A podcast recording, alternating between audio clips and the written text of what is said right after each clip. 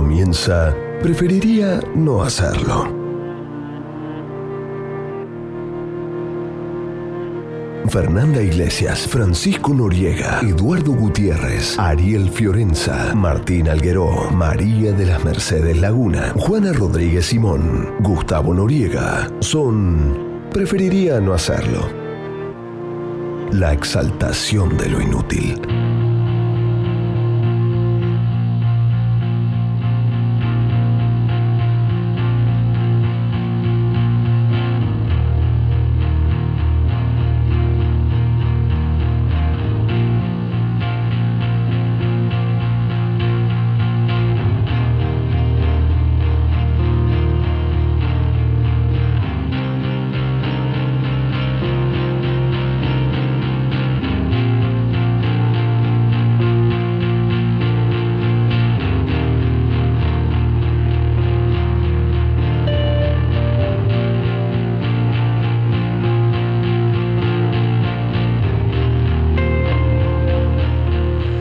Hola, ¿qué tal? ¿Cómo les va? Muy buena noche, 22 horas 4 minutos. Estamos en Preferiría no hacerlo, estamos en la 11.10.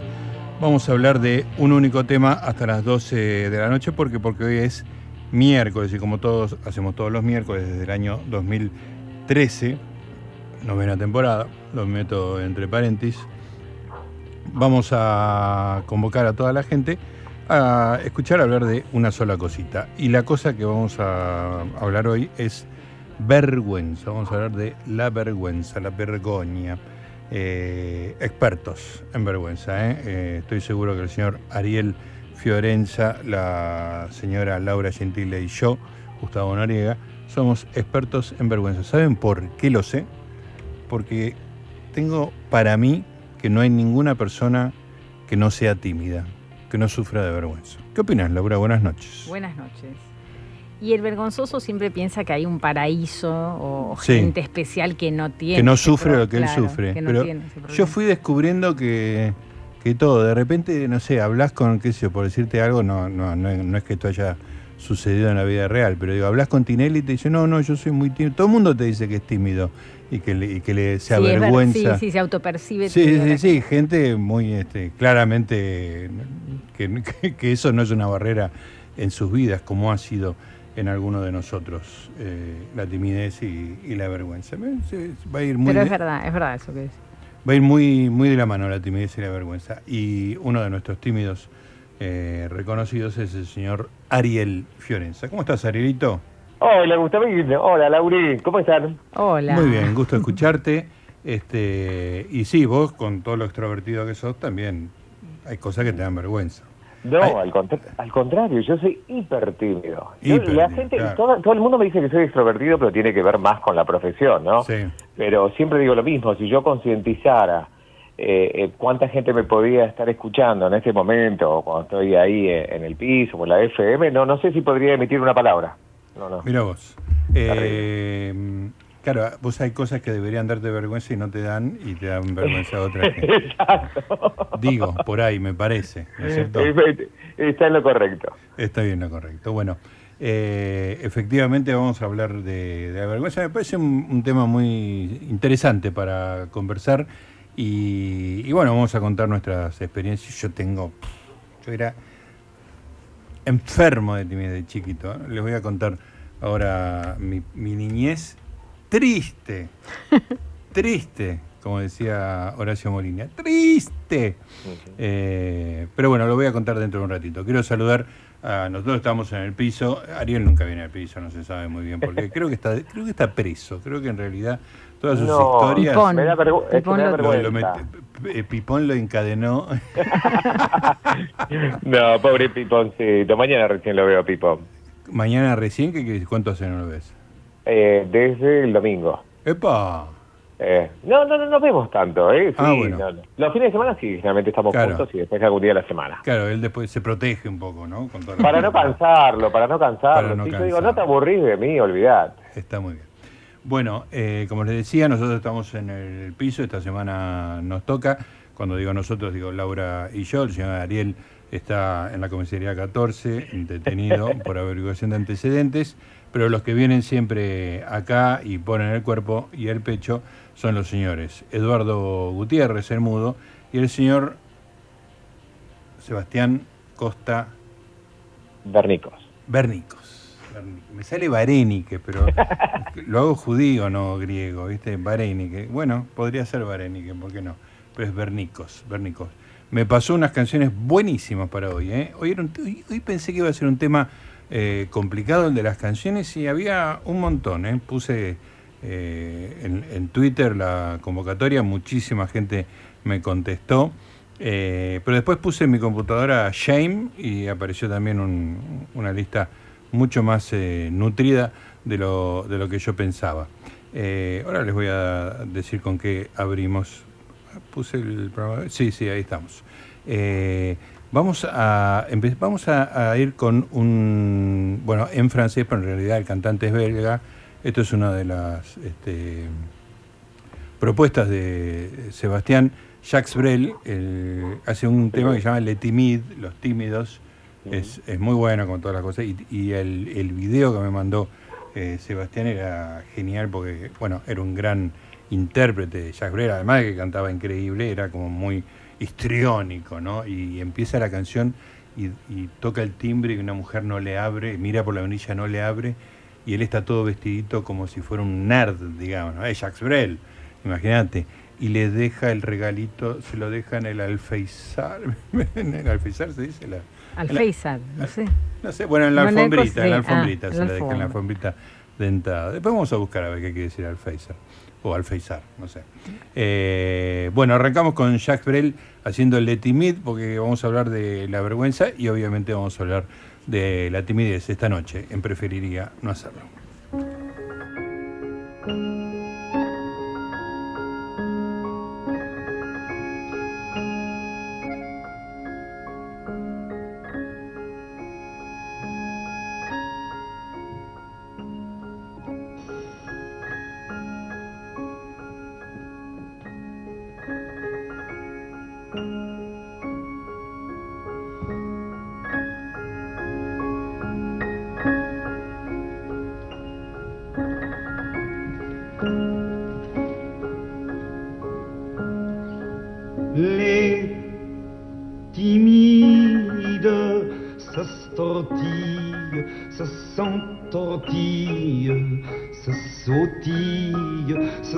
en vrille, ça se recroqueville, ça rêve d'être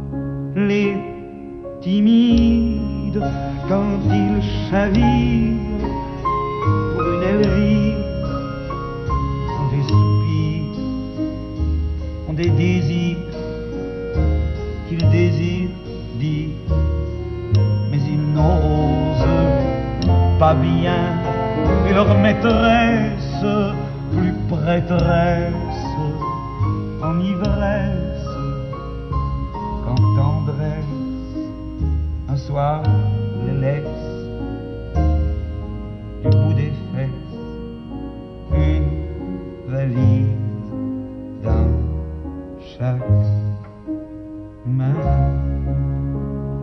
Les timides alors vieillissent, alors finissent, se rapetissent, et quand ils glissent dans les abysses, je veux dire, quand ils meurent, rien dire, rien maudit, n'ose frémir, n'ose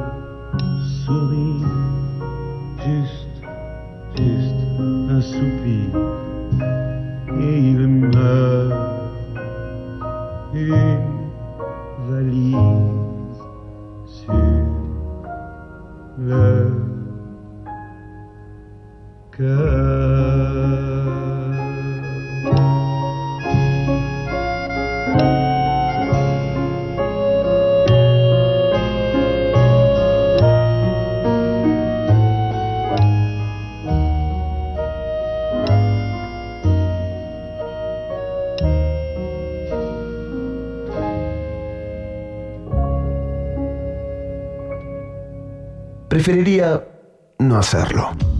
Hola, soy Catalina Dlugi y ustedes ya saben que tenemos la hermosa costumbre de encontrarnos todos los sábados a las 12 en la querida 1110.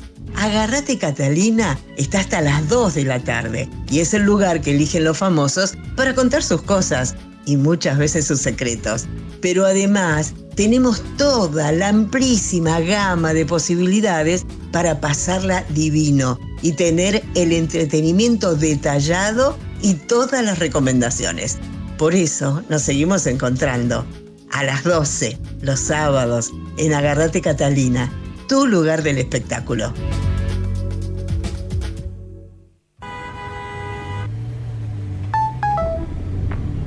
Che, cabezón, se bajó el gordo, loco. ¿No sé la gamba mañana para el partido? Ok, dale. No nos vaya a colgar, loco. Esta vez no, porfa.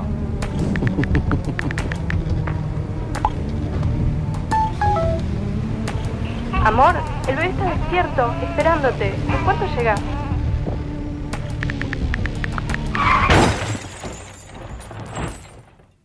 ¿Recibiste el mensaje? El celular al volante mata.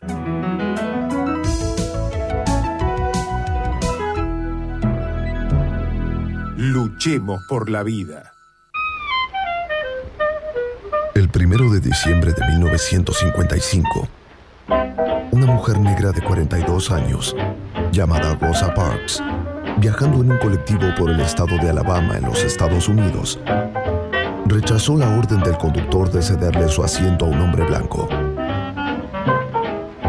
Dijo, preferiría no hacerlo. Estamos metiendo blog, ¿eh? ¿Qué tenés para decir de lo que pasó, de esta situación a vos y a tu hermana? ¿Qué tengo para decir? Sí. Ah, que es una vergüenza esto, la justicia. Tendrán que ocuparse de casos de verdad, no un caso. Me hacen venir acá porque obviamente son más cholulos que la mierda. O sea, ¿Cholulos quiénes? todos. Todos. Es obviamente, si no, ¿qué? Es una vergüenza este juicio, o ¿Qué pasó con lo que se te acusa? Te voy a decir la verdad. Es todo mentira, todo. Vos no ¿Qué te voy a amenazaste a nadie. No, yo no amenazo a la gente. No soy Pablo Escobar, no soy un mafioso. Hago televisión. Sí, nada más. ¿Y por qué te acusan entonces? Y ¿Por me qué te acusan convoca la justicia? de mañana. No sé, me quieren verme acá. Quieren ver al rey acá. ¿Qué dijiste? ¿Aquí pudiste hablar? ¿Qué pensás de todo lo que pasa? me voy con un gran solcito. presidente. Presidente, oye. ¿Qué solcito? El presidente activo, tú sabes.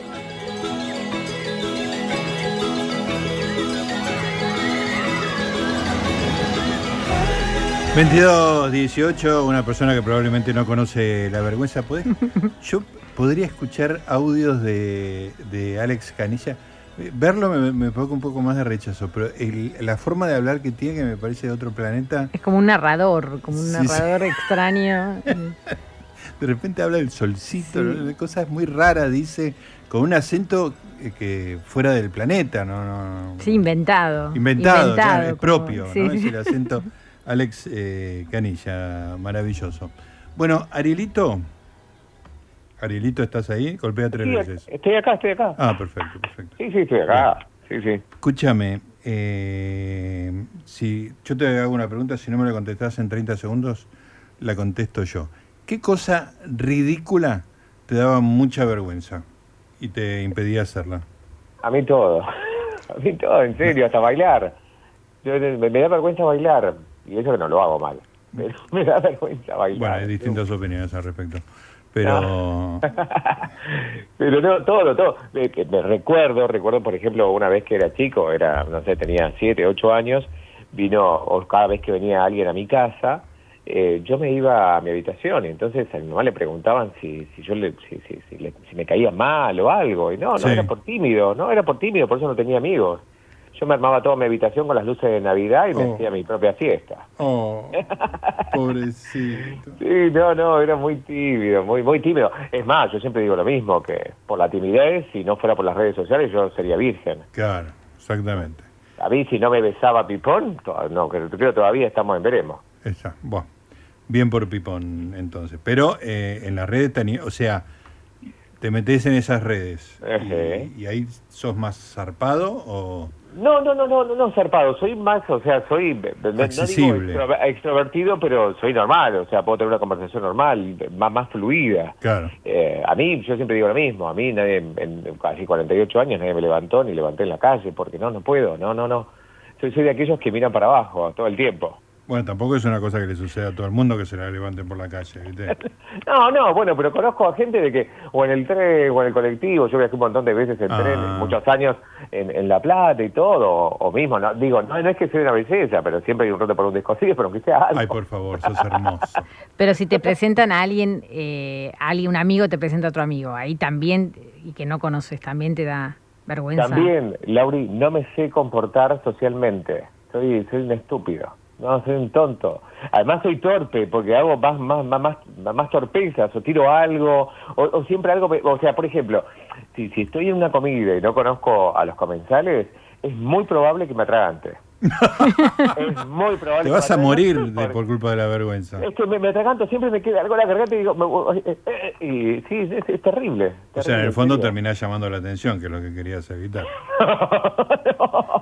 no, no, no, es terrible, no, muy tímido, sí, es, una, es lamentable y no, no lo puedo superar. Escúchame, a, mí hay una, yo de chico era el, el hijo más alejado, digamos, ¿no? Mis hermanos me llevaban 13, 12 y 8 años, con lo cual no estaba en los planes de nadie, una despedida fogosa de mi papá que se iba de gira, y ahí aparecí yo. Pero claro, nadie me dio pelota, entonces yo era un niño muy solitario, este, un niño de departamento, que, que se forjó, no sé si por eso o porque sí, una personalidad de una timidez recalcitrante. Al punto tal que eh, Jardín de Infantes fui dos días y mi mamá me sacó porque no yo lloraba, no, no era una situación que me social, no te adaptabas, no, me adaptaba, estaba totalmente superado. Y después, bueno, pasó el tiempo y fui muy, muy tímido de, de muchacho, de adolescente. Las mujeres me parecieron, me fascinaban las mujeres, pero me daban un terror espectacular. Pero hubo, había una cosa que todavía un poquito de resquemor me, genera.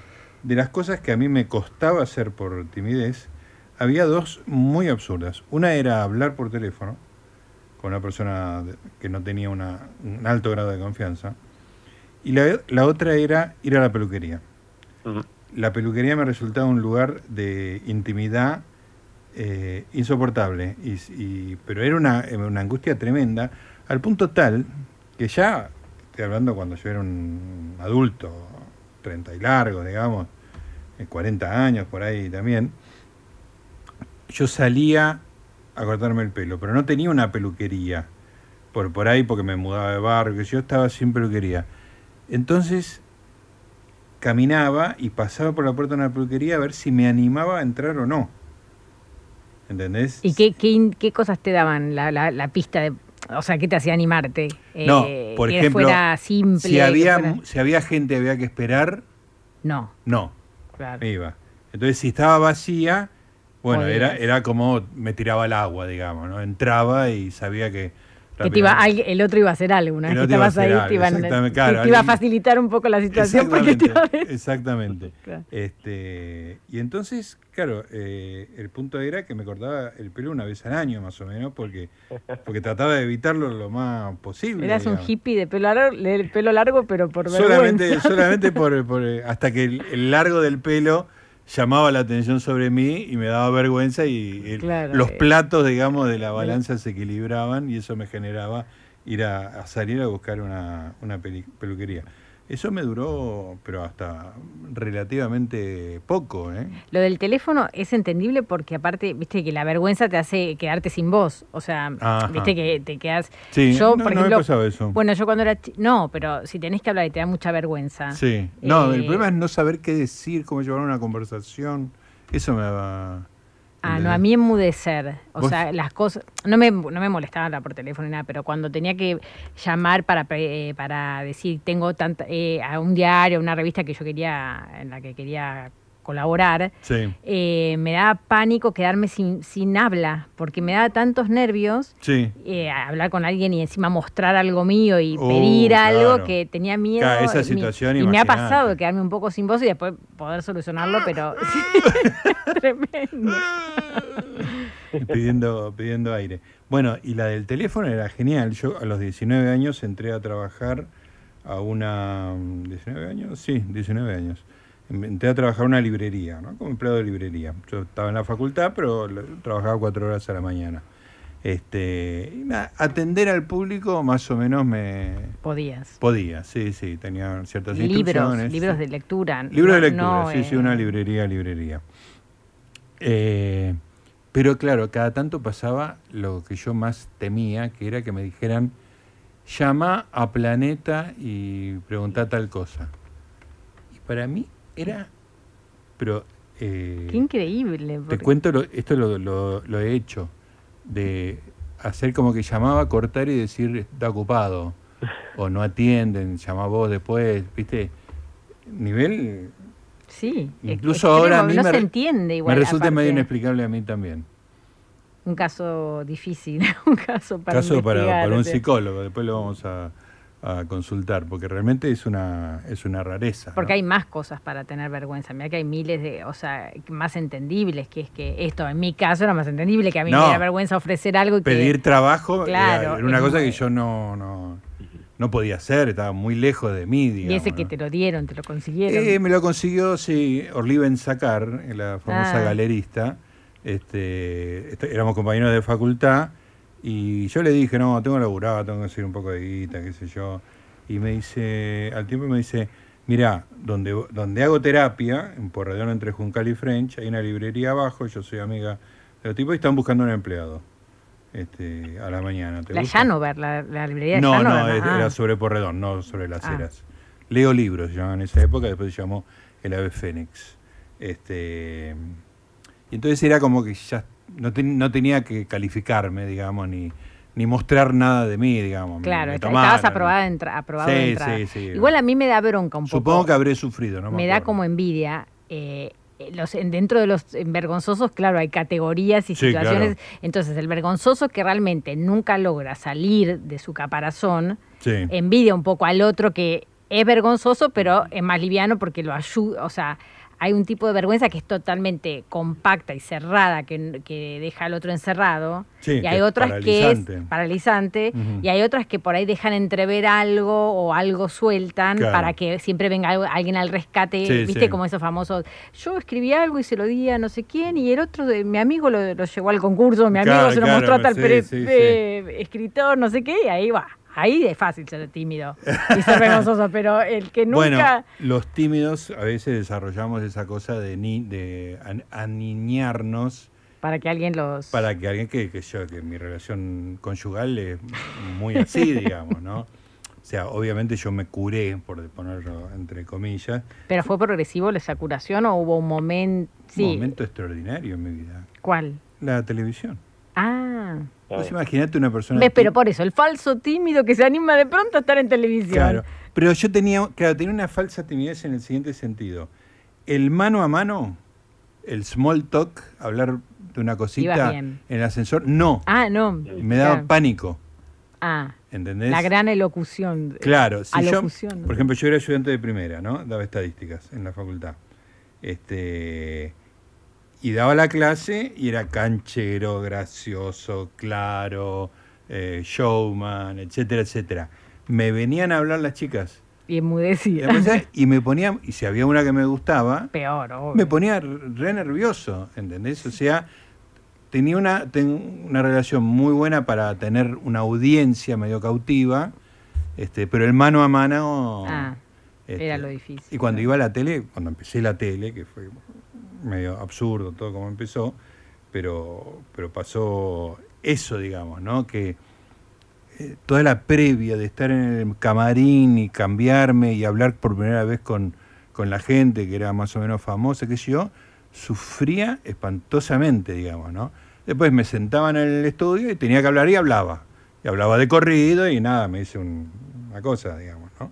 Pero el mano a mano era muy, muy inquietante para mí, ¿no? Pero la televisión, incluso accidentes que me pasaron famosos, que me pasaron en la televisión, me sacaron la vergüenza.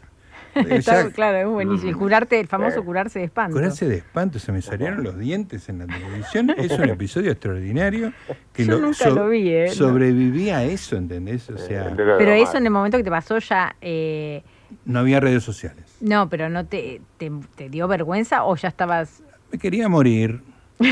Me quería morir, obviamente. Pero además el día siguiente nos pasó una cosa sensacional.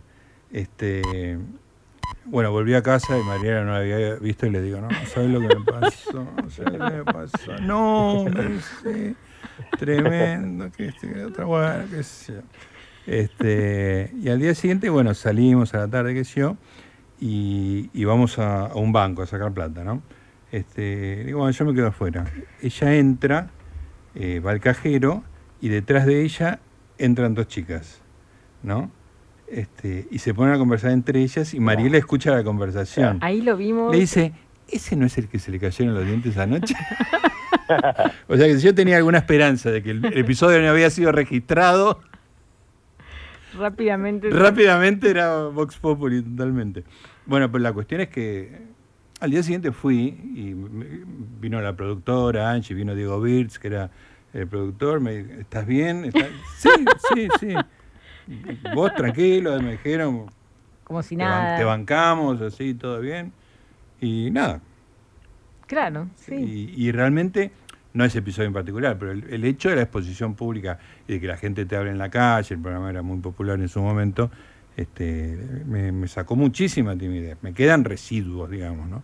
Che, me estoy pasando un poquito, después seguimos conversando entre nosotros. Vamos a escuchar otra, otra canción. Vamos a escuchar a los Pet Shop Boys haciendo una canción que se llama Shameless, que quiere decir desvergonzado, que es en lo que me convertí yo después de haber sido una persona extraordinariamente tímida. Dentro de un ratito vamos a hablar con un psicólogo para que nos explique un poquito esto de la timidez y de la vergüenza.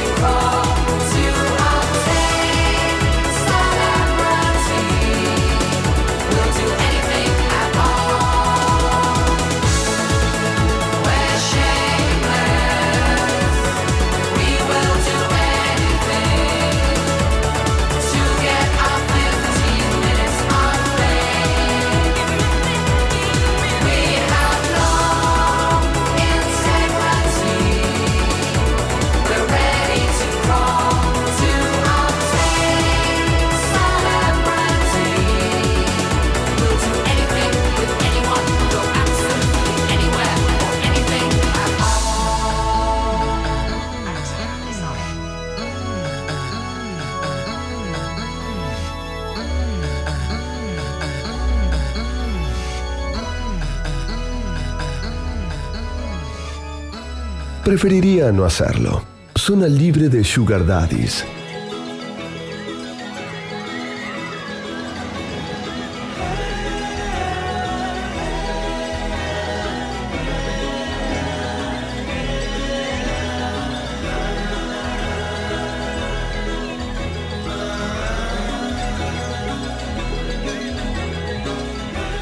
Muy bien, amiguitos, 22 horas 37 minutos, estamos en la 11.10, estamos en Preferiría no hacerlo, hablando de la vergüenza, es el tema del día de hoy, miércoles temático, todas las canciones están relacionadas con eso, todas las cosas que estamos comentando con Laura y Ariel, y la entrevista que vamos a hacer ahora también tiene que ver con la vergüenza, porque vamos a hablar con un licenciado en psicología, egresado de la UBA, se autodefine como un psicólogo que escribe. Tiene varias publicaciones.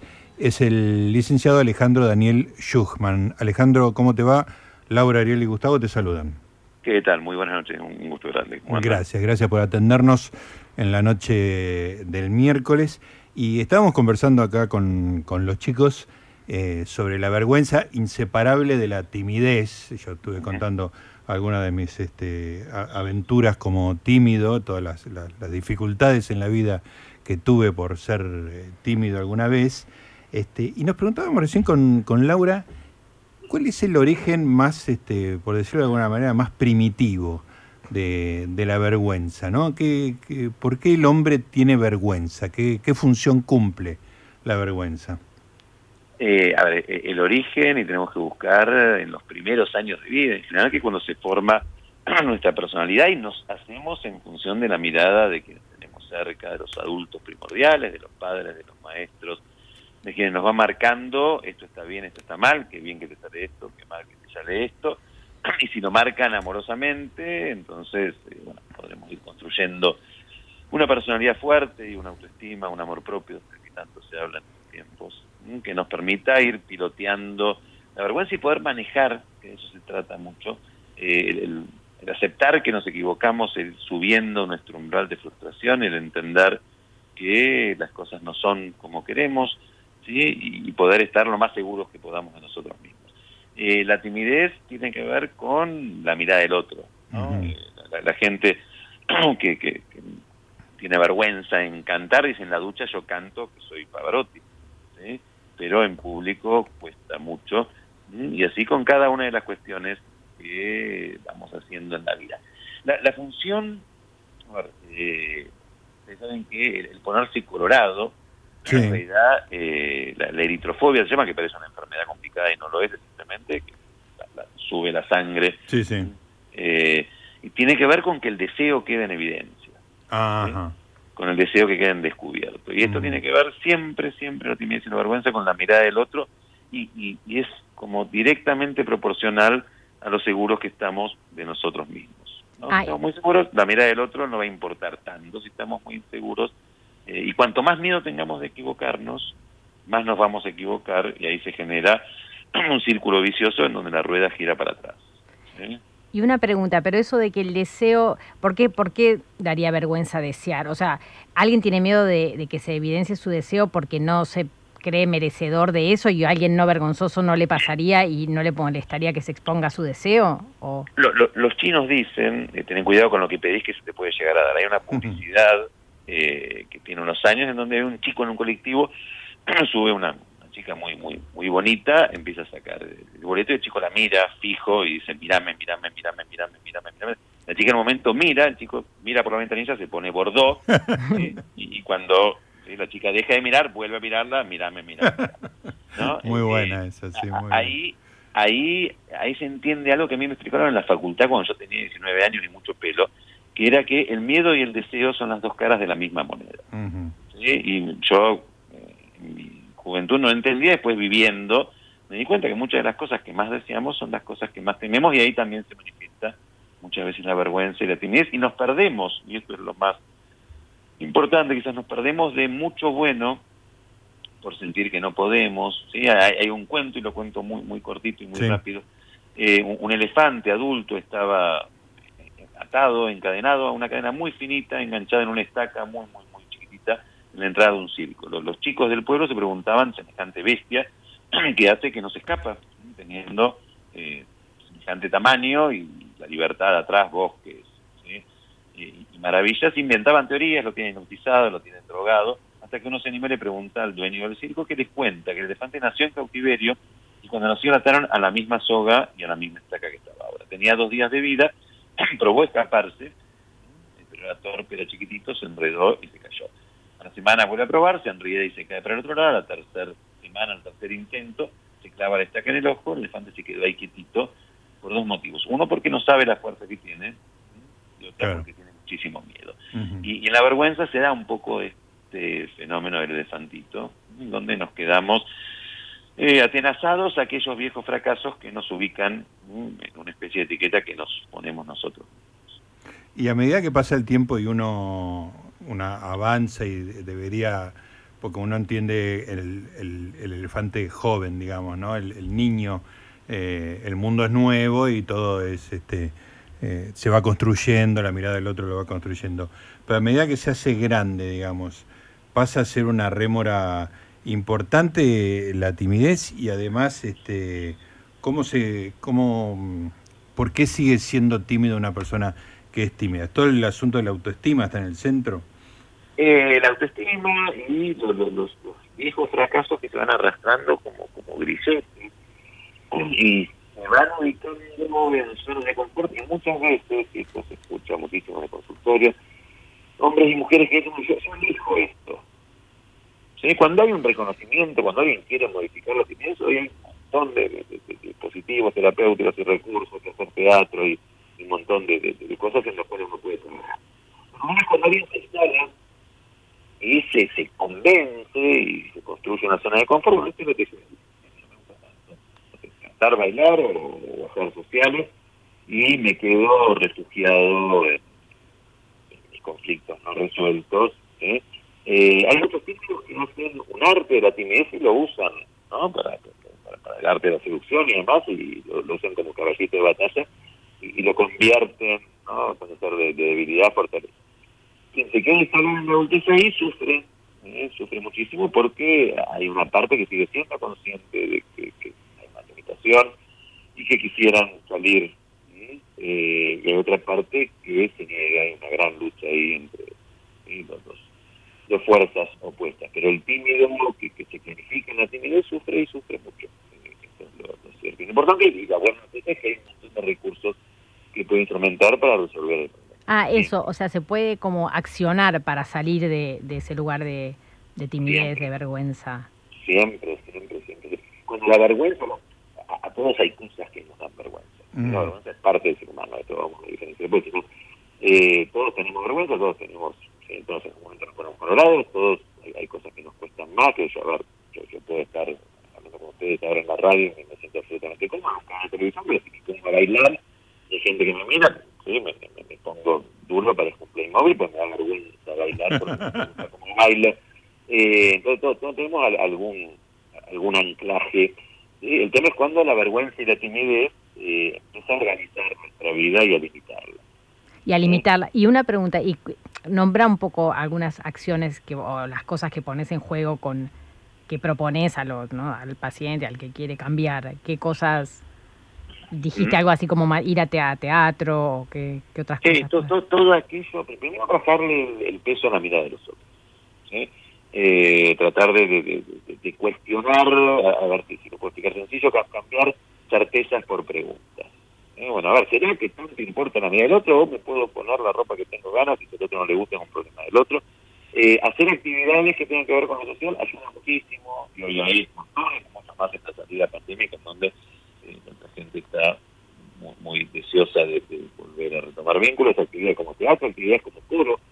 Todo artístico grupal es un gran canal de expresión para poder vencer vergüenzas en clases Alejandro, eh, eh, estaba pensando, y pues, en realidad es algo que pienso habitualmente un poco pensando en, mí mismo, eh, ¿el tímido no es un poco narcisista? O sea, yo cuando descubría mis, esa cosa de, por ejemplo, que te dé vergüenza bailar, uno lo que piensa en ese momento que todo el mundo está pendiente de uno, ¿no? Y que ve que se mueve espásticamente.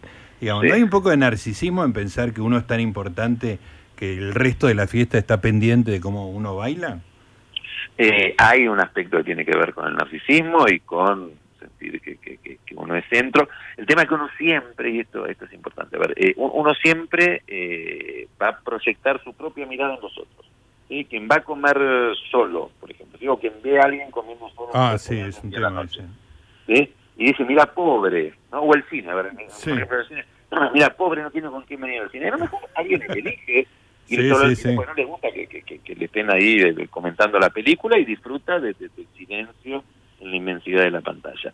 Eh, y, lo que hacemos ahí siempre es proyectar nuestras propias imposibilidades en la mirada de otro.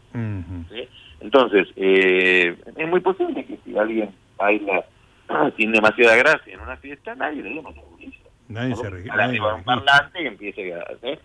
Pero, digo, no, no, no habría por qué y, tampoco sería motivo y mucho más en el ámbito adulto, sí, en el ámbito de los adolescentes y con la presión de pares y una cosa más cruel que tienen los chicos a cierta edad. Pero en el mundo adulto no debiera, y esto es la propia mirada proyectada en el afuera, lo, lo que más ruido hace, ¿no? Muchísimas veces. Una pregunta, vos dijiste esto de la tolerancia a la frustración, pensando en la, en la crianza, ¿no? Como que entonces el tema de, de, ayudar a tolerar la frustración es como importante también con respecto a la vergüenza. Eh, siempre, claro. En, la crianza, yo siempre digo, Laura, que esta generación de padres es una generación de padres amorosamente tibios, en donde se hace muy complicado que le puedan ayudar a, los chicos a, través de la puesta de límites y demás, a construir tres cosas, umbral de frustración, responsabilidad y capacidad de decisión. ¿sí? Y las dos de las puntas, la capacidad de decisión y el umbral de frustración, tienen mucho que ver con esto de la vergüenza y, la timidez. ¿sí? Pues si uno tiene la, la, la, libertad de poder decidir las cosas que va haciendo, y, y, el umbral de frustración para entender que las cosas no son como queremos, tenemos gran parte del partido ganado. Si eso no está desde los primeros años de vida, en el mundo adulto se complica.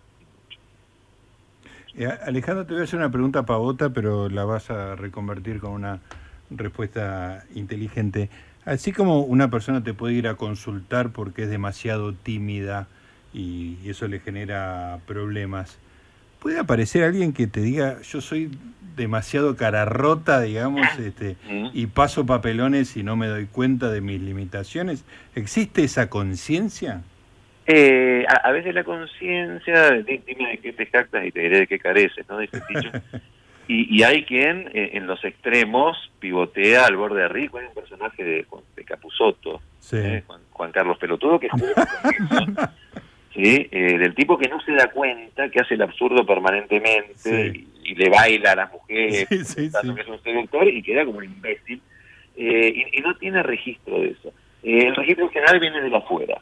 gente que tiene como, como un nivel de autocrítica muy, muy, muy, muy bajo. Eh, y esto es un problema, que diría que más grave. Claro, porque no hay conciencia. Porque no hay registro y a veces le dicen, mira, no, te das cuenta que quedas como un imbécil en todos lados. Eh, y, hay consultas a veces que tienen que ver con un exceso de histrionismo, una necesidad de exceso de protagonismo, que es la contracara de la timidez.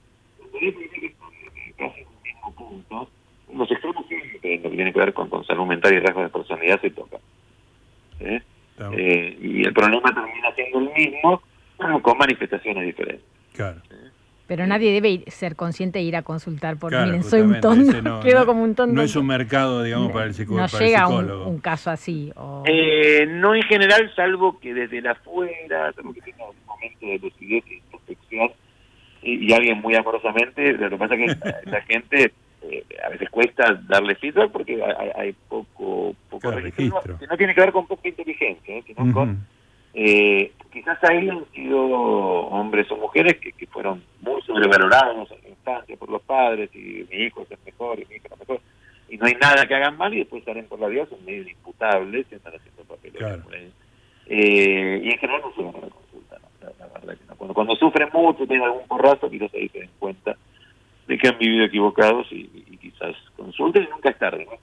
Claro, está muy bien. nunca es tarde para dar vuelta a la historia ¿eh? respecto de lo que uno quiera hacer. Y, y, una pregunta, y a nivel generacional, a mí me da la sensación como que, si pienso en mi abuela o mi mamá, mi mamá y, más mi abuela, como que, eh, bueno, yo, tengo 50, o sea, no es que hablamos de abuelitas jóvenes, o sea, como que la gente de, antes me da la sensación que era estaba mucho más pendiente del que dirán.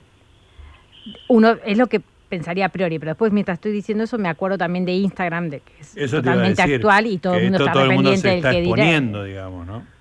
Eh, sí, las redes sociales hoy son una enorme vidriera en donde se construye la autoestima a partir de la virtualidad, a través de los likes y las reacciones y los comentarios, y es absolutamente complicado.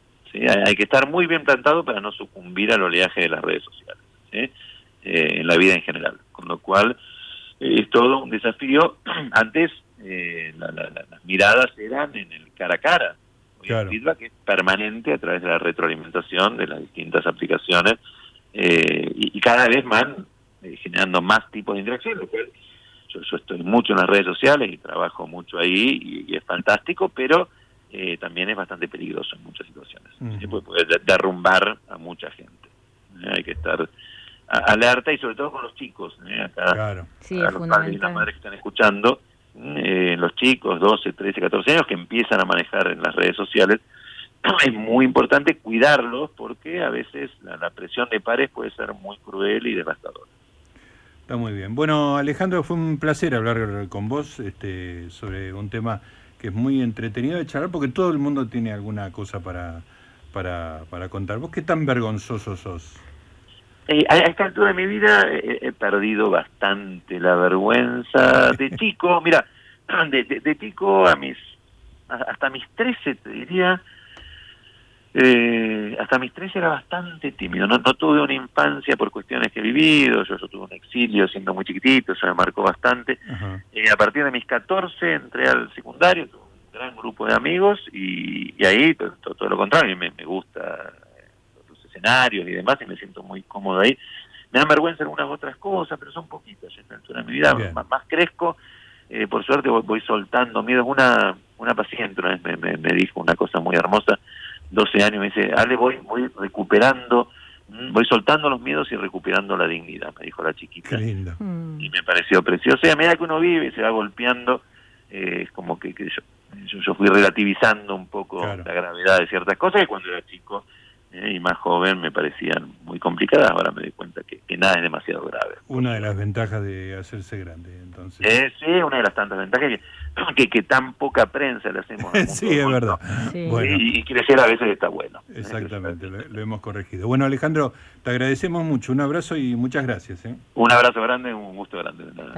Ahí estaba, Alejandro Daniel Schuchman, licenciado en Psicología. Bueno, nos tiró un montón de puntas para después... este seguir eh, conversando, el tema de la autoestima, porque yo tengo la, autoestima eh, muy parcelada, digamos, ¿no? Este, por ejemplo, no sé hacer trámites, entonces si tengo que hacer un trámite, Mariela me manda a hacer un trámite y el trámite no va a salir. No va a ser llevado a cabo, el objetivo no va a ser cumplido. Y cuando vuelvo con el trámite hecho, soy como un chico que vuelve con un 10 a la casa. O sea, estoy brillando, me, me, brilla la mirada, pues mi autoestima ahí es eh, muy baja, digamos, ¿no? después ahí, bueno, profesionalmente yo soy una persona segura, digamos, y, me parece totalmente normal, digamos, ¿no? Este, así que es muy, está muy parcelado. Después lo seguimos charlando con Arielito y, Laura.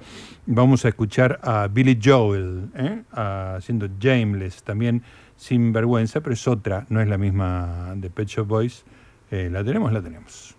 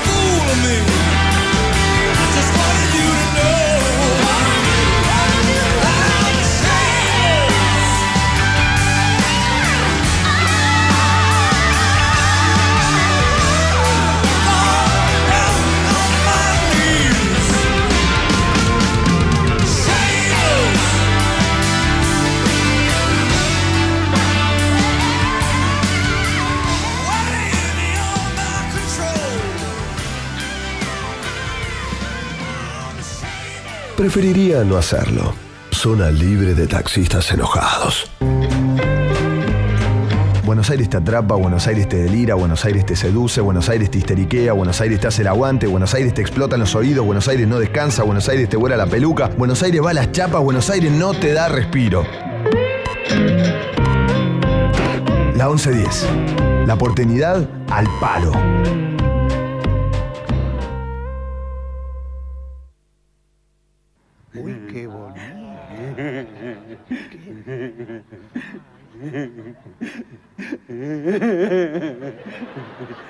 Se llama Cristina García.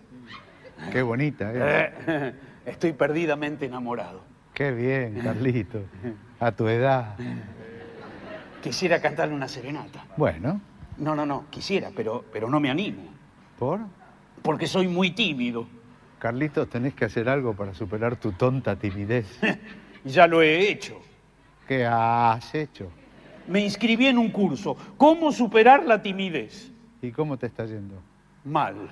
¿Por? No me animé a ir. Carlitos, nosotros te vamos a ¿Pero ayudar. qué puedo hacer? Léele un poema y luego le cantás la serenata. Ay, casualmente le escribí este poema. ¿Sabes leer? Sí. Dale. Cristina. Al escribir estos versos puse mi timidez a un lado, puse el corazón, puse el alma y me puse colorado. Disculpa mi timidez, no hay modo de que la venza. Es que ser tan vergonzoso me da un poco de vergüenza.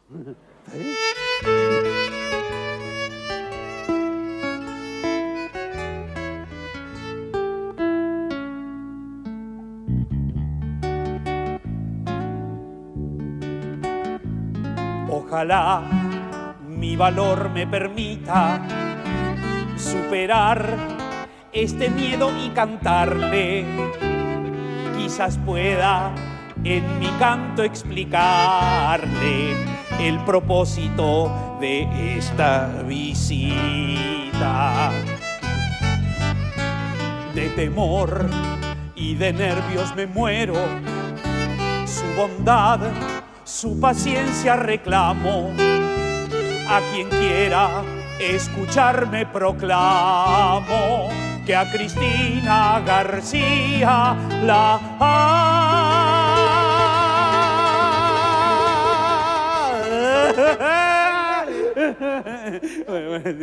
La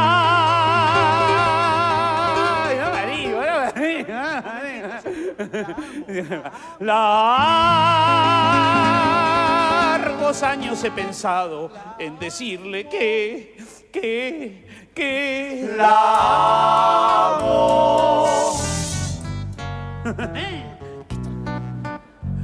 Ya no hay horas de paz para mí, pues me turba su imagen amada desde el día en que la conocí. Siento una, siento una, siento una, siento dos, siento tres. Siento una pasión desenfrenada. Eh, una cierta atracción, eh, quieren decir. No me ayude más, no me ayude más. Me es difícil calmarme y hablar.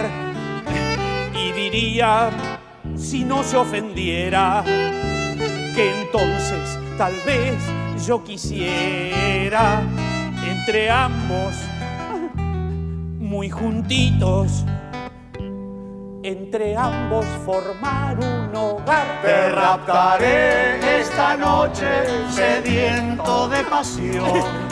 Antes nos casaríamos. eh. Con éxtasis salvaje te morderé los labios. Un besito en la mejilla, un Mis inocente. manos temblorosas recorrerán tu cuerpo. Los los cabellos, así los Arrancaré tus ropas No. ardiente de deseo, quemado por el fuego febril de tu mirada, hirviendo de ansiedad, me arrojaré en tu lecho y por fin podremos. ¿Qué podremos? ¿Podremos qué? ¿Qué po- Y por fin podremos Hacer planes y hablar de nuestro amor. hablar de nuestros planes y hacer el amor.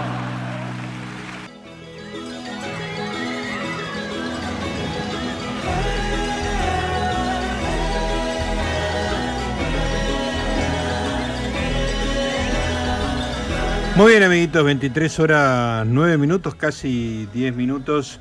Estamos en la 11.10, estamos en Preferiría no hacerlo hablando de vergüenza. Recién escuchábamos a, a Lelutier. Eh, le estoy pidiendo algo a Arielito y Arielito me dice, no lo encuentro. Qué gracioso que es Ariel. Ya está, ya está. No, ya está, pero- ya está. no, bueno, Siempre la, con la lengua No. afuera. No, pero me quedé pensando en esto de que le había preguntado y había hecho esa comparación, ¿no? Si esta, esta cuestión de, de, de la vergüenza también no tenía que ver con una cuestión narcisista, ¿no? Porque Sí. yo, a mí me pasa esa cosa de quizá de, de- de no hacer ciertas cosas porque siento que todo el mundo me va a observar. Claro, ¿y quién No, te va a mirar a vos, Ariel? Sos uno del montón. No, no, bueno, pero por ejemplo, yo doy, no, no, no, pero doy un ejemplo claro. Eh, hace poco fuimos eh, con Pipón, el cumpleaños de, de su hijada, en una fiesta muy, muy familiar, eh, y entonces Pipón me decía, bueno, de que baile, pero claro, yo tenía que bailar Sí. con él. Y, y yo creo que más allá de, de muchas cuestiones que, que- que están superadas y todo eso, creo que todavía hay gente que capaz que eh, eh, po- podría llamarle más la atención, ¿no? Que dos hombres estén bailando. Entonces, ah, por ser en- hombre, en- hombre. Exacto, en ese sentido quizás llama la atención, ¿no? No, no por una cuestión de, de uno, sino ya es una cuestión social. Ya y no. después también... con Y un poco sí, puede ser, Sí. creo, Sí. sí. Como que hay un plus encima, en, en tu vergüenza hay un plus de Claro. Sí, sí, miradas, de discriminación social. social, de, ¿no? De, Eh, eh, Exacto, bueno, yo justamente, yo le, a ver, yo no le dije después a, a Pipón, pero justamente no bailé, entre comillas, ¿no? Por cuidarlo a él. Ajá. ¿no? Por, porque era su entorno, eran sus amigos y todo eso.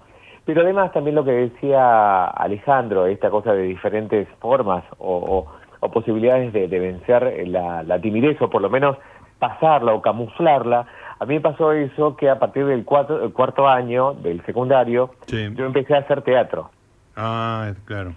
Y hay, hay, hay- hay una, una pelea eso, ¿no? Esta cosa de que aquel que estudia teatro realmente por vocación es como que se enoja con aquel que estudia teatro para sacar Como un poco esa timidez, ¿no? Está esa cosa.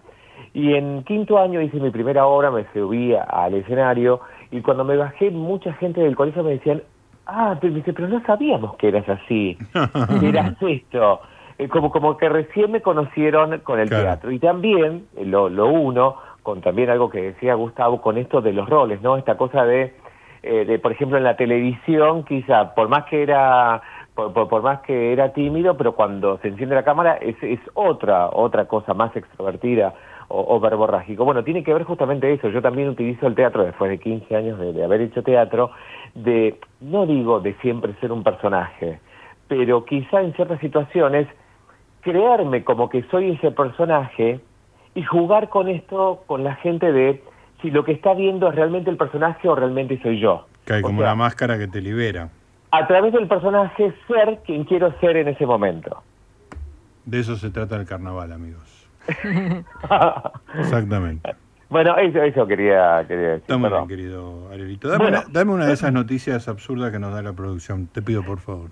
Exacto, vamos a hablar de la reina Victoria y, y hay una pregunta como cuasi re- retórica, ¿no? ¿La monarca británica que amaba sin vergüenza el sexo? ¿Era una torranta la reina Victoria? Pero no era ¿eh? victoriana. Claro. No le dio su nombre a toda una época pudorosa. Bueno, primero aclarar que fue la, la, monarca con más tiempo en el poder de Gran Bretaña, ¿no? Sí, Gobernó en una época de gran expansión económica e imperial, pero esconde también un pasado que fue conocido a través de sus cartas. A ver. Victoria del Reino Unido nació en 1819 en el Palacio de Kingston. Su padre murió Perdón, ¿en qué palacio? ¿En qué palacio? Kensington. Kensington. Kensington. Kensington. Me va, me va a matar, Pipo, en el inglés. en este momento está golpeando la radio. Sí, sí, se está, se está dando la cabeza contra la pared. Kensington. Su padre, sí, eh, Kensington. Ahí está. Su, su Demasiada O, Kensington. Kensington. Kensington. Kensington. Dale. su padre murió cuando solo era una niña. Su infancia fue muy solitaria, mientras que preparaba para, mientras que se preparaba para el reinado. En 1837, cuando solo tenía 18 años, se convertiría en reina. Uh -huh. Solo tres años más tarde se casó con su primo, Alberto de Sajonia, Caburgo-Gotha, con quien además tuvo nueve hijos. Hola, miércoles. Epa. Bueno, ahí ya estamos hablando de que no tenía miedo ni, ni pudor. Nueve veces tuvo ¿no? sexo. Pero, pero era por el reino. No. Eh, Lo hacía por el imperio por el británico. reino, ¿no? Por, por- por buscar al sucesor. Pese a los varios pequeños que dio a luz, la reina Victoria nunca fue considerada mala madre, debido a que le desagradaban los bebés y constantemente quería alejarlos de ella y su esposo, pues todo lo que quería era pasar tiempo con su amado. O sea, o sea, era, o sea, eh, capaz que por el reinado, por estos protocolos, no podían usar preservativo, entonces cada vez que pum, pum, pum, Claro. hacía un hijo. Sí. Y, y como le gustaba tanto, menos mal que solamente tuvo nueve, que muchos no, no llegaron a... Muy fértil la reina Victoria. Exacto. Incluso, en más de una ocasión, dijo alguna frase polémica sobre los niños. Una de ellas fue, un, in- eh, eh, espere, un bebé feo es un objeto muy desagradable.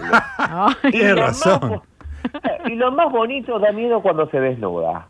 Ay, Lo qué más bonito es que... Eh, Da miedo cuando se desnuda. Ah, mira. Victoria amaba el sexo sin vergüenza, esto lo cierra todo. Qué Aunque lo más polémico de su pasado no era que no quisiera a sus hijos, pues su diario y algunas cartas revelaron que ella amaba el sexo. Ajá. Vamos a una de las citas de las cartas. Mi querido Albert, llego hoy en medio de una lluvia.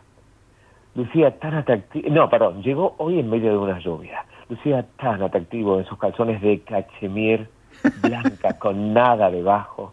Ah, Dice, los calzoncillos de cachemir me vuelvo loco. No, no, ay, lo- me- me imagino los rifles. Sí, sí. Fue uno de los escritos que se dio a conocer, lo cual no tiene nada de llamativo. No obstante, hay que recordar que esas palabras venían de la monarca considerada seria y de un carácter fuerte. Muy interesante, Arielito. Son, son, sexy los, eh, los calzoncillos, pero los rifles, no, no sé si eran rifles. oh. No, no, es como ve- ve- ver un reloj con péndulo, no, feo, feo. No hablemos de péndulo en estas circunstancias. Eh, 23 horas 16 minutos. Vamos a escuchar a Silvio Rodríguez, que tiene un tema que se llama La Vergüenza, así que no hay mucho que discutir acerca de la inclusión de la vergüenza en el programa de la vergüenza a cargo de Silvio Rodríguez. Me dicen que espere, porque no es tan Bueno, fácil la cosa. mi- mi- mi- mientras me acota algo Pipón, Sí. bueno, que fue la segunda reina con más años en el poder, la primera es la actual, la reina Elizabeth II, y dice, Claro. cuando se murió Alberto, su esposo, Sí. se deprimió y engordó como una chancha por comer. Ah, Dice, esa, esa imagen de, de la reina Victoria como una, una señora así medio obesa y poderosa era por ahí de viuda. Pero luego dice que se desató a, a trochimoche.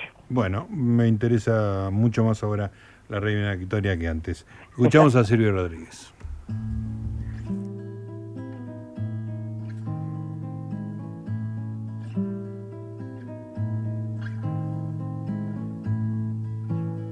Tengo una mesa que me alimenta, que a veces tiene hasta de fiesta. Mas si tuviera solo una araña, burlona en mi despensa, tendría la vergüenza. ¿A qué más?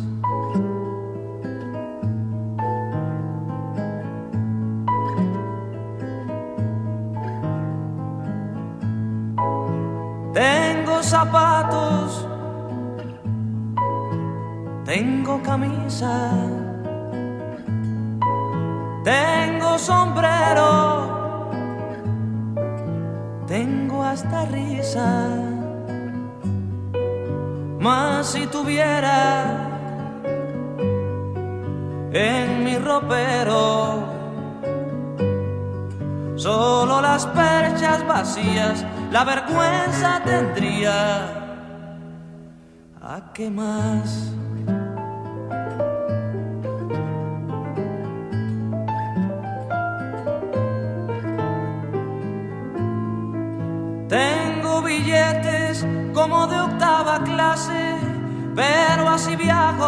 Contento de ir de viaje, pues para un viaje me basta con mis piernas, viajo sin equipaje.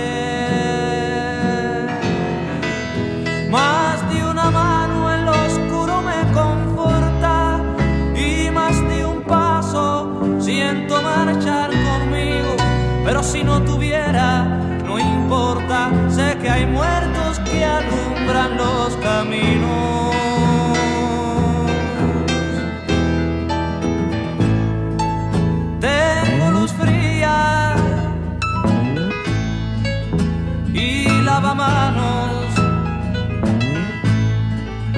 Cables, botones,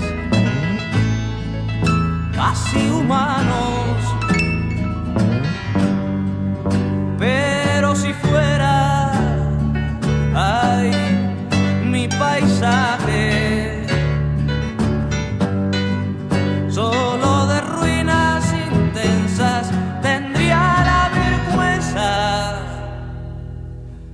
¿A qué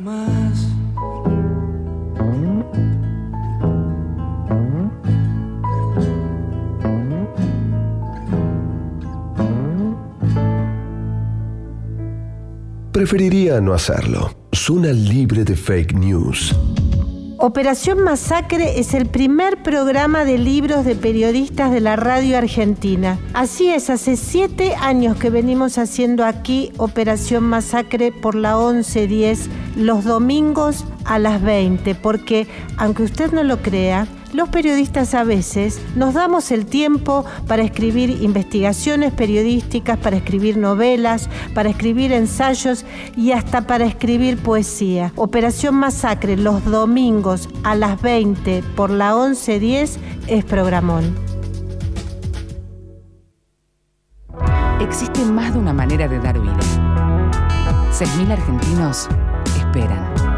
40 millones. Podemos ayudarlos. Todos podemos dar vida. Comunicate al 0800-555-4628 www.incucay.gov.ar Es un mensaje del Ministerio de Salud, Presidencia de la Nación.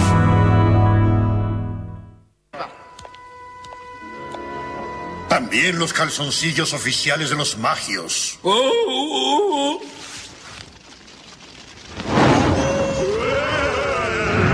No me expulsen, por favor. Esto significa mucho para mí. Denme otra oportunidad. Ya aprendí la lección. ¡Ya aprendí la lección! hay que castigarlo! Ay, perdón. Homero Simpson, por tu continuo y apabullante sacrilegio a nuestro amado pergamino secreto, eres expulsado de la sociedad de los magios para siempre. Y como humillación final debes irte caminando desnudo, jalando tras de ti la piedra de la vergüenza.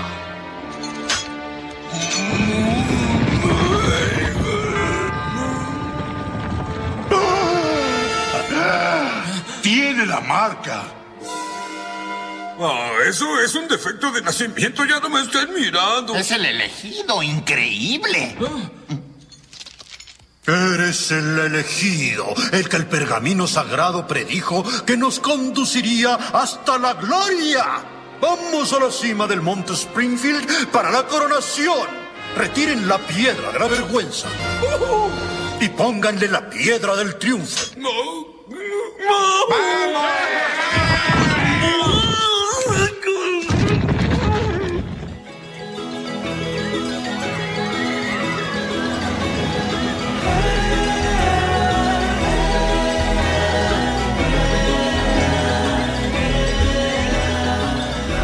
Muy amiguitos, 23, 23, 23, 23, 23, 23. Estamos en Preferiría no hacerlo, hablando de la vergüenza, algo que evidentemente, por lo menos para hacer radio, la he perdido hace rato. ¿Qué me comentabas, Laurita, fuera de aire? Que, que una, una técnica, pensando también en lo que habló el psicólogo, eh, es a veces en los grupos de autoayuda o en los grupos de, de, terapias grupales o seminarios así terapéuticos grupales, como que ahí uno ve mucho, si, si circula por esos círculos que yo he circulado en, en, alguna época, ve mucho que todo el mundo siente lo mismo que uno. O sea, básicamente, Claro, es como que cuando la de- gente empieza a hablar Sí. en, una- en un ámbito cuidado y en donde cuenta realmente lo que siente, todo siente, Siente lo mismo. que puede, un cuidado en el sentido de que puede... Puede exponerse, exp- exacto. Puede exponerse y va a ser comprendido y, no va a ser criticado.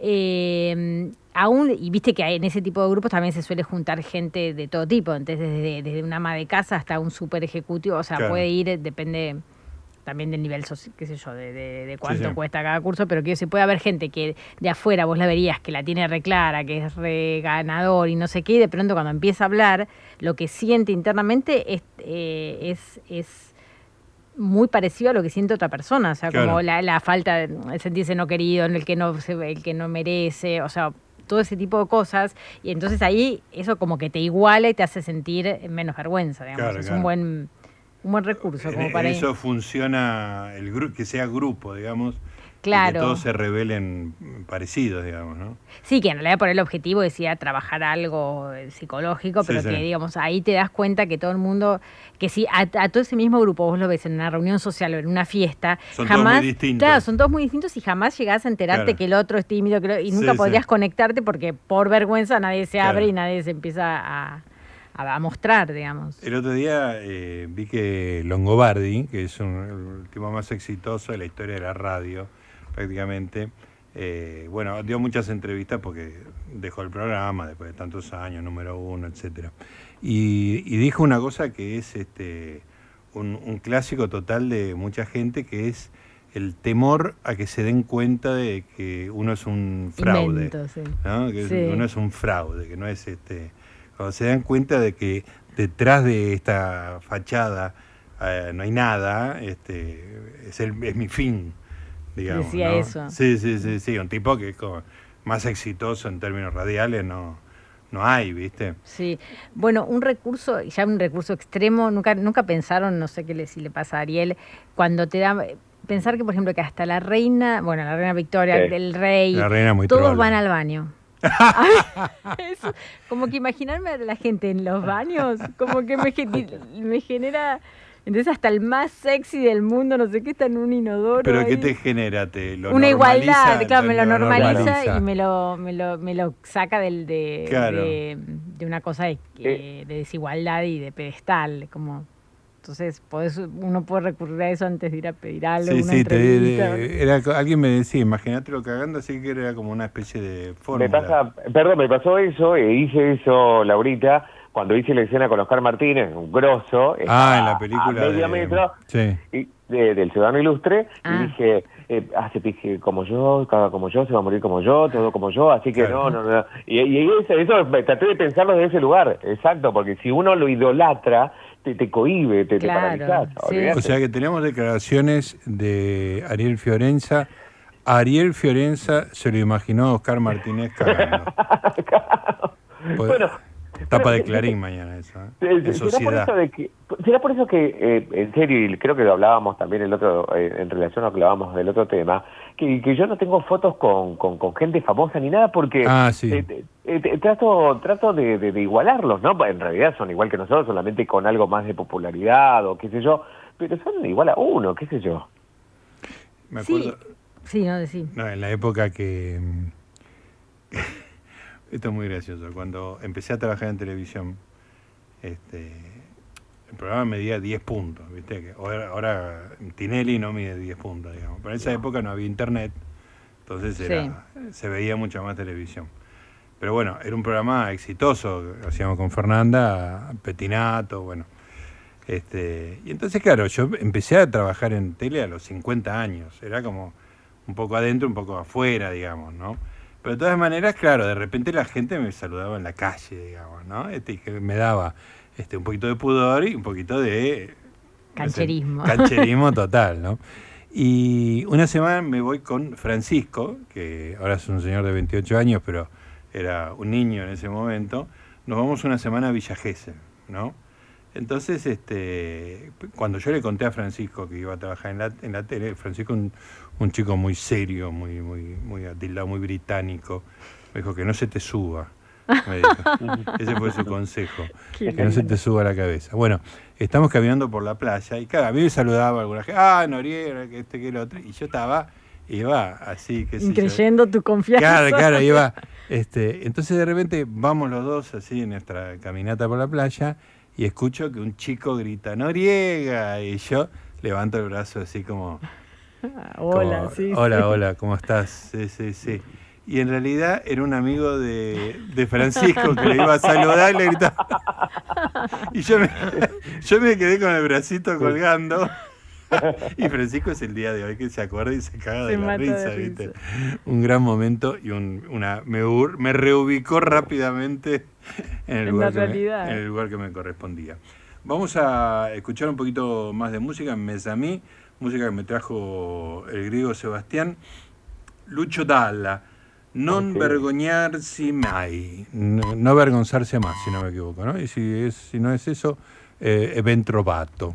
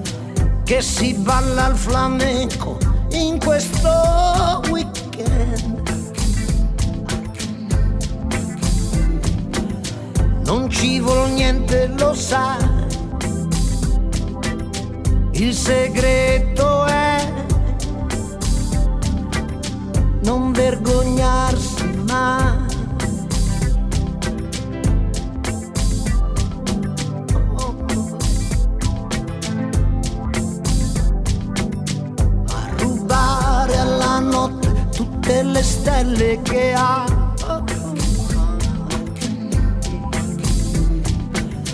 Quella che hai lì sulla fronte, non levartela mai.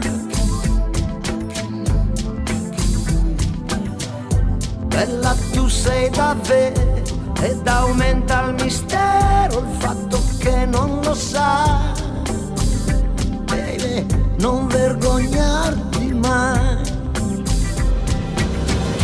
Vive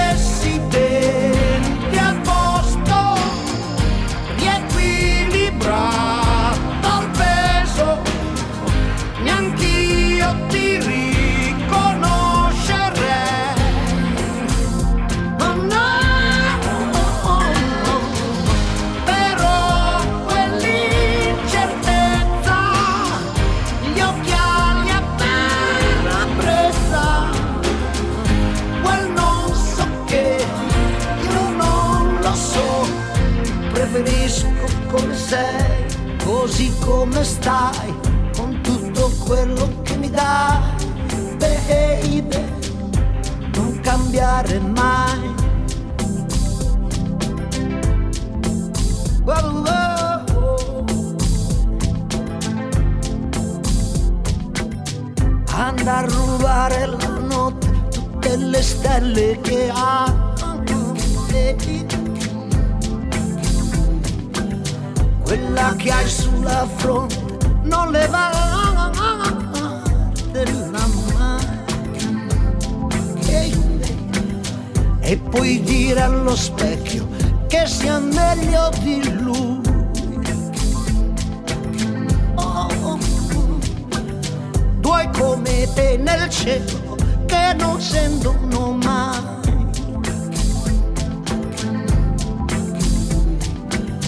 Che ogni notte si accendono, non si spengono mai.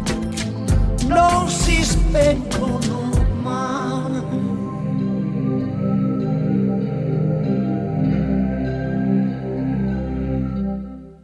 Nosotros nos, somos nos- un ante- éramos, éramos un paciente ante el coronavirus somos un pajero, un, por por Dios, un pasajero, ¿sí? Con patologías previas, sí. Y eso nos complica como a cualquiera ante el virus con patologías previas. Puede reírse por el error. En este momento cualquier risa es bienvenida, Cristina, no se preocupe. Incluso cuando se trata de un furcio tan idiota como este. A usted le perdono Reinaldo, todo. ya volvemos. Sí, vamos a lo que pasó.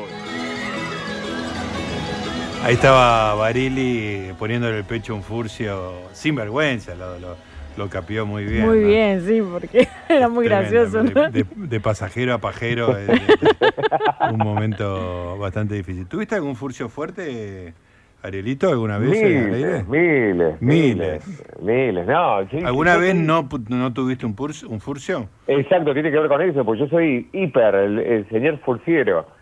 No sé, uno lo recuerdo, no sé, eh, leyendo el informativo ahí en la radio, en vez de, de- de Banco Patagonia, creo que dije Banco Patagónica, qué sé yo. Así, pe- pero sí, sí, muchos, muchos, muchos. Bueno, una cosa es un, una una, una pequeña equivocación mientras lees y otra cosa, meter una palabra fuerte, digamos, ¿no? Eh, sí, no, no, en, es- en eso soy ba- bastante consciente y, y me cuido, pero bueno, bueno, lo, pero lo he dicho lo de pajero con el asunto del hotel de Mendoza, ¿no? Pero más no, eso no es un fuso, es una confusión de niños. Contala de nuevo, que es hermosa. Ah, qué bueno que fuimos a Mendoza con mis viejos y pasábamos por distintos hoteles en donde tenían botones, ¿no? Eh, y cuando llegamos al hotel de, de Mendoza yo veía que nadie venía a retirar las valijas o ayudarnos con las valijas. Entonces le dije a mi papá, le digo, papá, acá no hay pajeros. Asocié equipaje con pajeros. Y bueno, y mamá y me quería matar, sobre todo mi mamá siempre quería que me comporte bien y yo mandándome esa. Encima yo soy, o sea, si bien tenía una voz más finita, pero siempre hablaba fuerte. Uh, claro, Siempre locutor. claro. Claro. Mamá, acá no hay pajeros. Claro, acá no hay pajeros, claro, y bueno, así quedó. Y debía haber. No, no, no, no, no habíamos porque no, no era un hotel tan de tanta estrella. Ah, muy bien. Bueno, voy a leer eh, yo, queridos amigos. Vamos a ver cómo se portó la producción con esto desde una producción de abc.es del 25 de abril de 2021. Mira, pusieron la fecha. Yo creo que se están curando de espanto de nuestras críticas, ¿viste? Que leemos una, una noticia que dice el último 1956. sábado y no sabemos Claro. si es de 1940, ¿viste?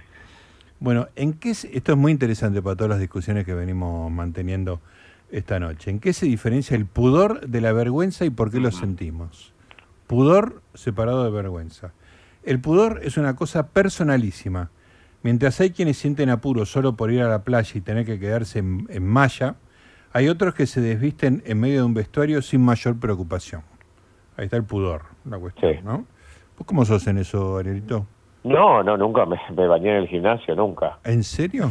No, nunca. Una, bueno, con respecto a lo que me pasó cuando me subí al escenario, en la primaria fuimos, eh, me mandaron a pileta y íbamos en un micro y parece que era la primera vez que, que me cambiaba y un chico me aplaudió.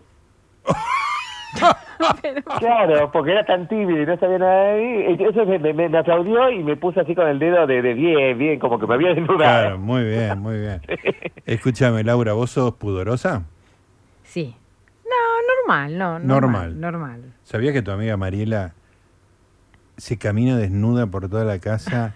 no sabía eso. Ah, no, no, sabes, Ah, una no. es una torranta, no te puedo explicar. Mirá la voz. Sí, sí, sí, ella sale de bañarse, este, Y, y no, es, no es que está pendiente de si hay otra persona o qué sé yo, es como que el mundo se tiene que adaptar a ella.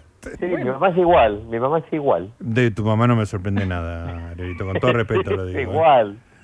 Respeto. El otro día, el otro día nos hizo una videollamada con Pipón y poniéndose la bomba se le pidió. No, en la videollamada. Pipón, sí, no, porque se- Ahí está, muy Ay, bien, muy bien.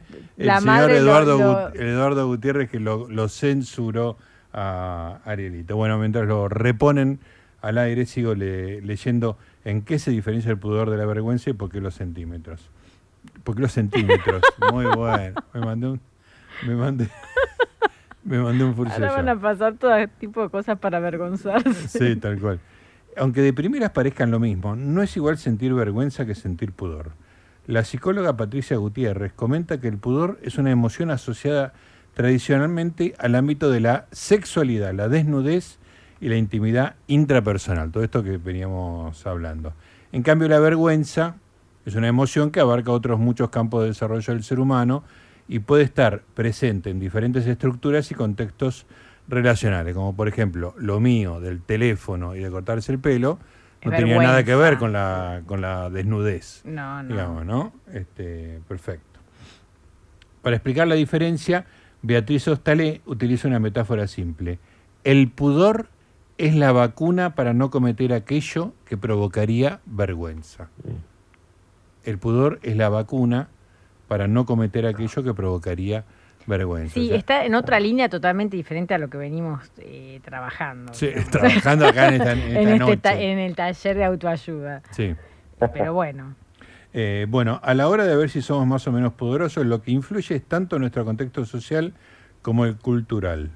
Eh, Patricia Gutiérrez dice, la familia, el entorno social próximo y el contexto escolar son la referencia más primaria para ver si somos o no pudorosos. Además, afirma que también influye en nuestra construcción del pudor fuentes de aprendizaje como pueden ser factores económicos, culturales o de salud. Como por ejemplo, comenta que si eh, una persona desde que es pequeña, ah, esto está bueno, acude a revisiones médicas, tendrá menos pudor que aquellas que no han experimentado el acto de desnudarse ante profesionales sanitarios, digamos, ¿no? Una persona eh, que, que la, la tienen oculta, este, que no ve al médico, un, un niño como era yo, ¿eh? un niño muy, muy ocultado. ocultado, O sea que- bien, bien ocultado, lo bien que hicieron.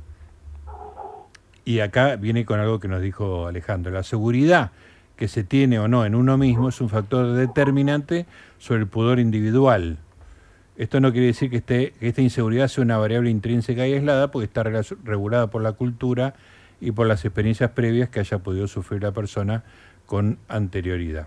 Añade que en este caso entran en juego muchos factores que pueden ir de los individuales, como el nivel de exigencia que una persona tiene respecto de sí misma, hasta los más colectivos, como los cánones de belleza establecidos, como cosa que hablábamos con Laura hace un par de semanas, que condicionan el valor de la persona en función de si se posee o no un cuerpo normativo o canónico, ¿no? Eso también eh, relaciona un tema, un Sí, miércoles un tema con otro con el tema, otro, sí, ¿no? exactamente. Absolutamente.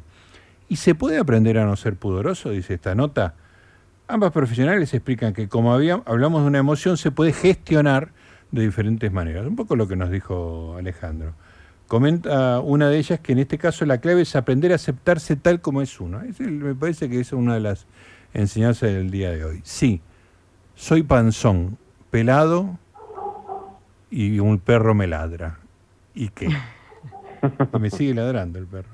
sí, como que bajar la exigencia. Exactamente. Como tener una... Y poder aguantar, esto con lo del lo de la tolerancia a la frustración, como poder aguantar que las cosas no son perfectas, eh, ni para el otro, ni para, ni para uno, y también para el otro, y ahí bajar también la idealización del otro. Sí, sí, sí. Y eso tiene que ver con un poco con lo que decía Alejandro, el, el- el umbral de frustración, digamos, ¿no? De que, uh, no salió. Este, yo quería estar de punta en blanco y, y tengo toda la camisa arrugada. Y bueno, soy así, digamos, ¿no? Claro, Es- quería que la frase me quede perfecta, pero bueno, salió claro, como... salió como salió.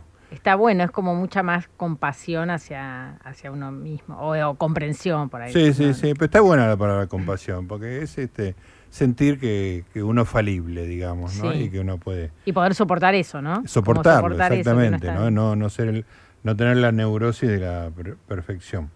Bueno, diferencias entre hombres y mujeres. Eh, las mujeres son más poderosas que los hombres. Dice una de ellas, una de estas dos psicólogas, la sociedad no espera lo mismo de un hombre que de una mujer.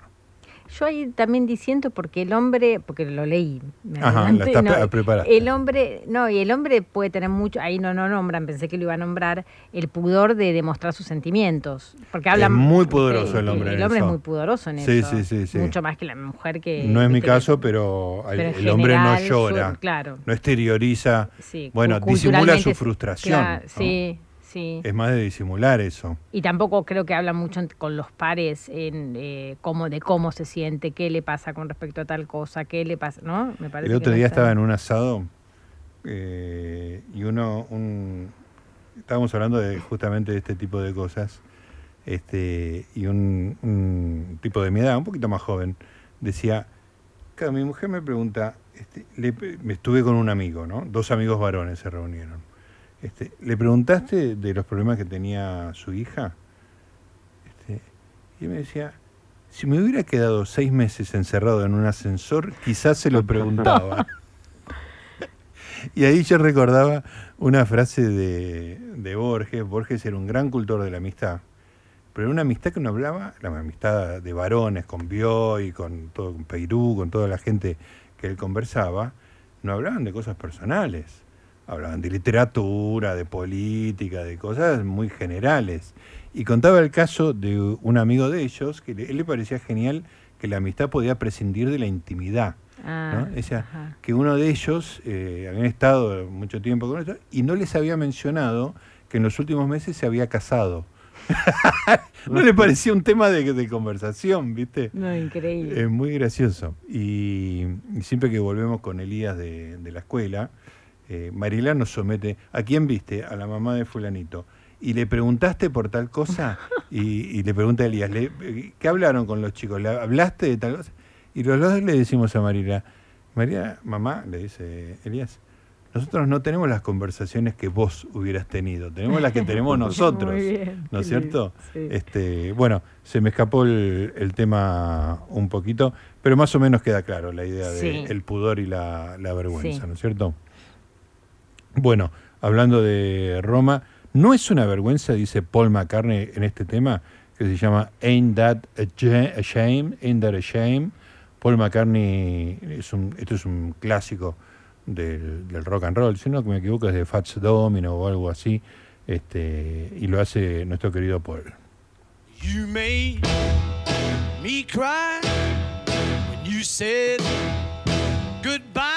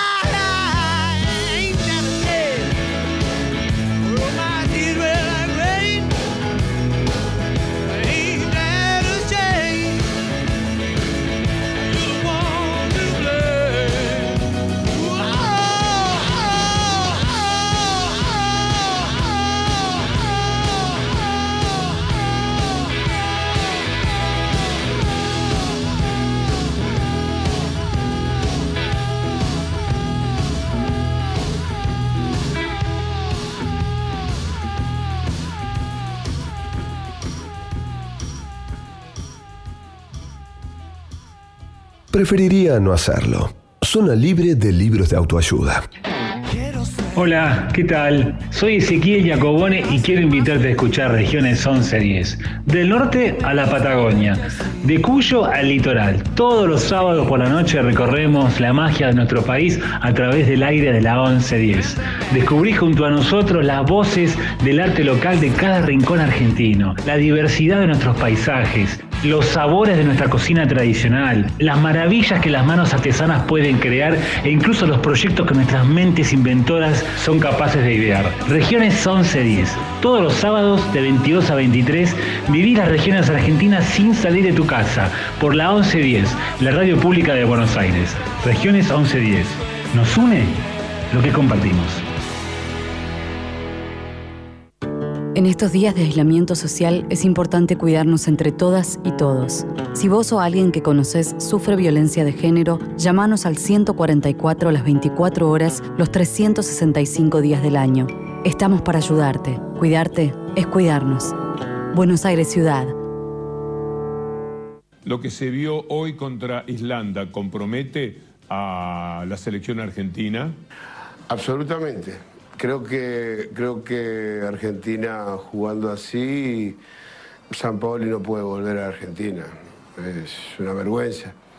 Eh, no, no, tener, no tener una jugada preparada, sabiendo, sabiendo de que los de Islandia medían un metro noventa, tiramos todos los córneres a cabecear y no, no, no, no hicimos una jugada corta.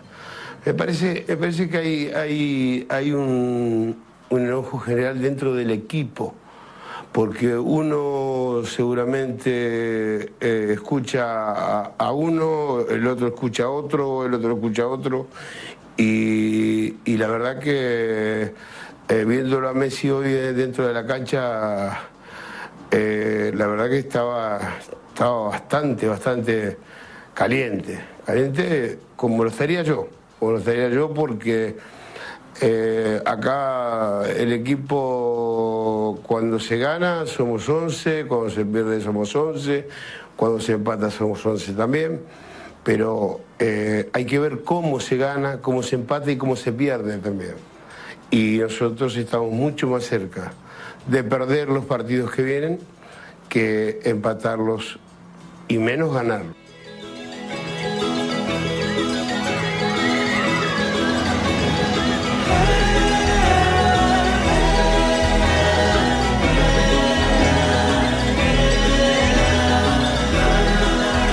23.53. Sí, estábamos eh, escuchando a Diego diciendo que San Paoli era una vergüenza y estábamos, estaba viendo esto desde 2018, porque es el Mundial de 2018, ¿no es cierto? El Mundial de Rusia. Este, y, y hablaba muy fluido en ese época, o sea, fue muy abrupto el La ese decadencia, o sea, deterioro. el deterioro, de- sí. O sea, se trababa, iba lento y, y- eh, eh, todas esas dubitaciones, pero de repente no- no parecía estar demasiado editado, este, pero hablaba de corrido, ¿no? Sí, sí, Este, sí. Muy, muy impresionante que la velocidad del deterioro, ¿no? Pues las últimas veces era una persona que no se podía comunicar, ¿no? Pero bueno, sí, la verdad que lo de San Paoli fue una vergüenza y es una digna referencia a, a todo esto. Bueno, nos quedan unos minutitos, vamos a tener una canción de los Abbott Brothers que me gusta mucho, que se llama justamente Shame, eh, pero quiero preguntarles a mis compañeros si tienen algo más de qué avergonzarse y quieran confesarlo acá públicamente. Yo dije que me avergonzaba cortarme el pelo y, que era lo otro, hablar por, por teléfono, cosa que todavía me, eh, si puedo evitar hablar por teléfono, te digo que te lo evito. Este, y como Pero- dijo Arielito, las redes sociales y algunos mecanismos como el WhatsApp me facilitan la comunicación muchísimo ¿no? en, ese, en ese terreno, más allá de que ya no soy aquel viejo tímido. Vos, Arielito, este, No, yo la última, la última experiencia que tuve de, de timidez fue, eh, creo que la semana pasada, que fui a la calle Avellaneda, que tenía que comprar un regalo de cumpleaños, sí, ah, y, y comprar- fui con la, fui con la, fui con la moto y me olvidé el barbijo. ah, una situación incómoda. Y tenía vergüenza de, de bajar y comprar un barbijo. Sí. Entonces, di vuelta, de vuelta, estuve como 20 minutos dando vuelta con la moto hasta que paré en un kiosco y me compré un barbijo. Así que, Pero te entiendo. Sí. ¿Vos, Laurita?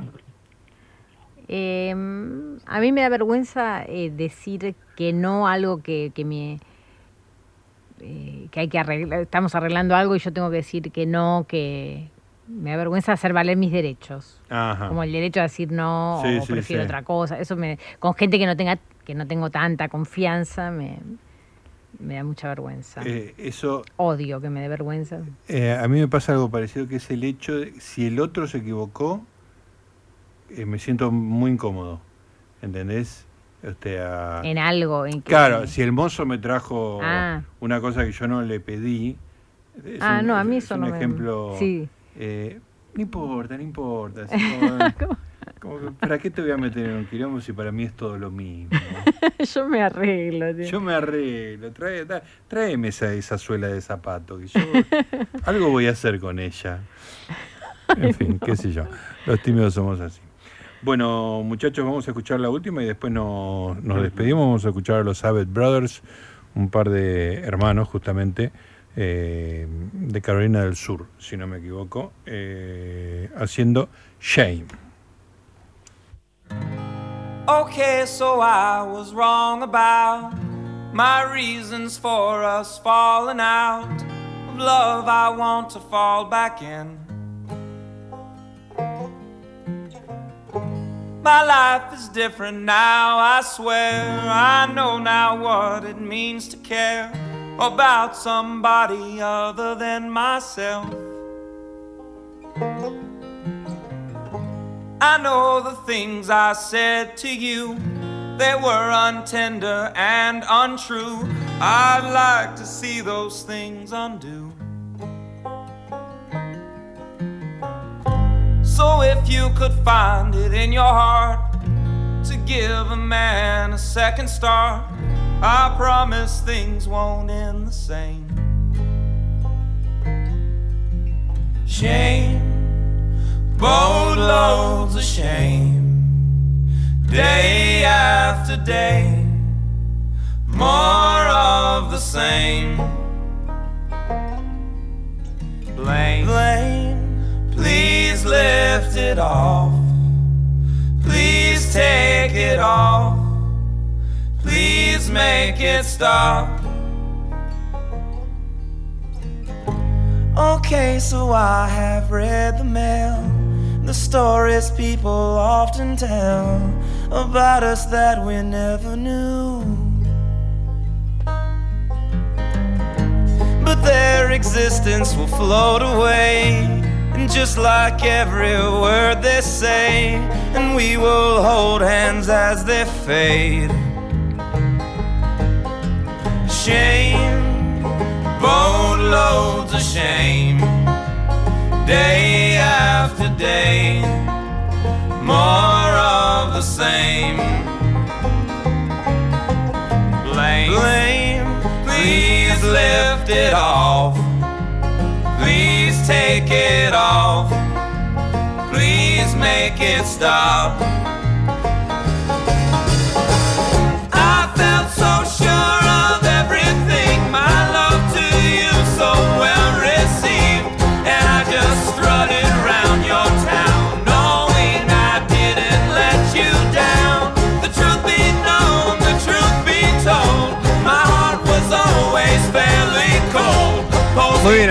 Vamos cerrando entonces el programa de hoy. Mañana jueves vamos a estar con el señor American Poncho hablando de música y de películas acá, a o vivo, presencial, en preferiría no hacerlo. Laurita, gracias por la compañía de esta noche.